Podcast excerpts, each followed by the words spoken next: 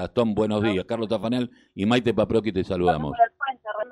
¿Qué tal? Buen día, ¿cómo están? Bien, eh, contanos un poco que, de qué es esta movida, porque hoy a, la, hoy en Plaza Miserere o en Plaza 11, como más le guste cada uno, la pregunta es, eh, no es contra el gobierno, pero es para visibilizar lo que está pasando el sector, que cada vez pierde más puestos de trabajo. Tal cual, tal cual, estamos, estamos ante esa situación que, que bueno, nos preocupa bastante, ¿no? Porque hablamos de los aumentos de medida de las tarifas, hablamos de una economía que está en recesión, pero no hablamos del trasfondo que es la pérdida de los puestos de trabajo que va a tener el sector de, de manera inmediata, ¿no? Porque ya hemos perdido prácticamente un 40 o un 50% de, de consumo a raíz de lo que fue la pandemia, a raíz de lo que fue la merma en cuanto a los servicios del lunch, los sándwiches de miga, las tortas, todo lo que hacía una panadería y también la crisis económica por fuera del sector, que ya a la gente le cuesta muchísimo darse un gusto con unas facturas, quizás con algunas masitas, compartir algo con el mate. Entonces necesitamos de manera urgente que el Estado tome las riendas de esta situación, que marque las reglas del juego claras para el sector y que ayude al sector pyme como a los trabajadores de la industria del pan para sacar a flote, eh, como quien dice, las panaderías, ¿no? Eh, Gastón, a mí siempre me llamó la atención que tanto los tamberos, la gente fruto hortícola, los panaderos, eh, cuando hacen una medida de fuerza, eh, le, dan de comer al pueblo. como medida de fuerza es, hoy venía a comerte un pedazo de pan, algo panificado y un mate cocido, y yo te cuento lo que me pasa. Es como invitar a la, a la gente a tomar mate a casa, más o menos. Algo parecido porque, como lo dijimos en notas anteriores, los panaderos no solamente durante la pandemia 2020, sino eh, siempre están predispuestos a ayudar a una llave popular, a un merendero, a un comedor. Siempre estamos donando eh, facturas, sea que sobre o sea que te dicen puntualmente para una ocasión, nunca pierde esa sensibilidad y no encontramos mejor manera de hacer nuestro reclamo visible a través de esto, ¿no? De un gesto solidario, que es lo que nos caracteriza, y para que vean que nosotros precisamente, nuestra industria no es la que la lleva a Panamá.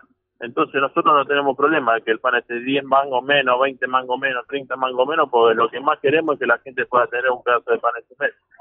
Eh, mira, yo pensaba el otro día en la panadería del barrio, ¿no? Yo vivo eh, en Don Bosco y en Caseros y Constitución hay una vieja panadería, la reina, de, que debe tener 60 años, y que cuando vino el macrismo eh, no echó a nadie y mantuvo el precio del pan lo máximo que pudo sin aumentar porque dijo yo no puedo dejar a, mi vecino de 40 años sin pan.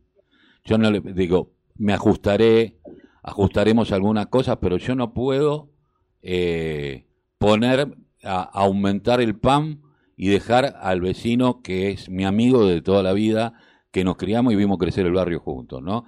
Creo que ese me, me parece que sintetiza lo que es un panadero. Mantener la cuadra a pesar de todo y a lo mejor decirle a los trabajadores, mirá, a lo mejor no venga a laburar los seis días, porque los lunes cierran como todas las panaderías históricas, dice, no vengas los seis días, pero vení cuatro. Pero sin laburo no te vas a quedar eh, y buscarle la vuelta eso es el, ese es el panadero.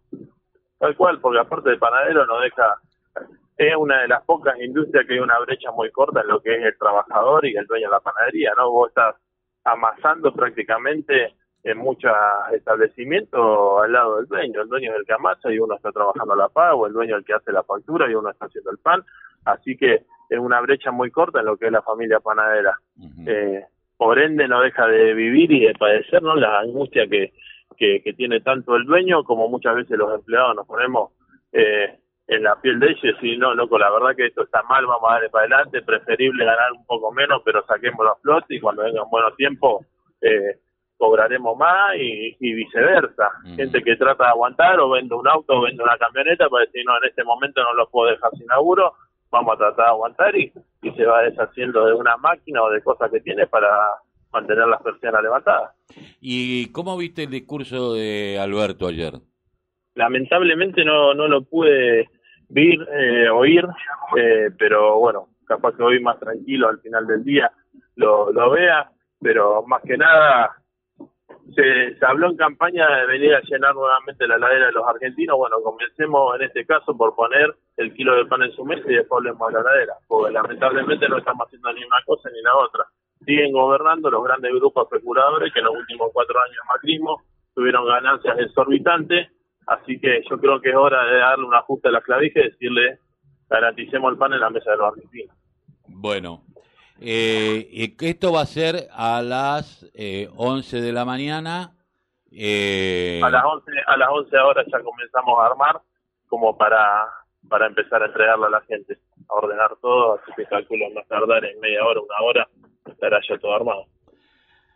Bien, te agradecemos mucho haber salido, esperemos que esto empiece a visibilizarse y, y que de alguna manera el Estado empiece a intervenir en algunas cuestiones que tienen que ver con la cadena de precios, porque aparte hoy nos desayunamos de nuevo con un aumento de nafta, que sabemos que esto también eh, incide en el flete de cuando uno compra la harina, de lo que y, y, en el caso de tener una una panadería donde vos tenés un flete para llevar a algún lado, también se te encarece y, y es una complicación, ¿no? Porque eh, el, combustible es el que maneja. Esperemos que, porque el otro día yo decía, no es el tema no es ir a discutir contra Shell eh, solamente, es empezar a decirle IPF, porque IPF es nuestra, aunque sea tiene el 51% es nuestro, y empezar a poner los puntos, los puntos sobre la silla. Así que, Gastón Mora, muchísimas gracias por haber pasado por la mañana informativa aquí en la mañana eh, de la radio de la Unión Nacional de Club de Barrio. Gracias a ustedes por dejarnos defensa.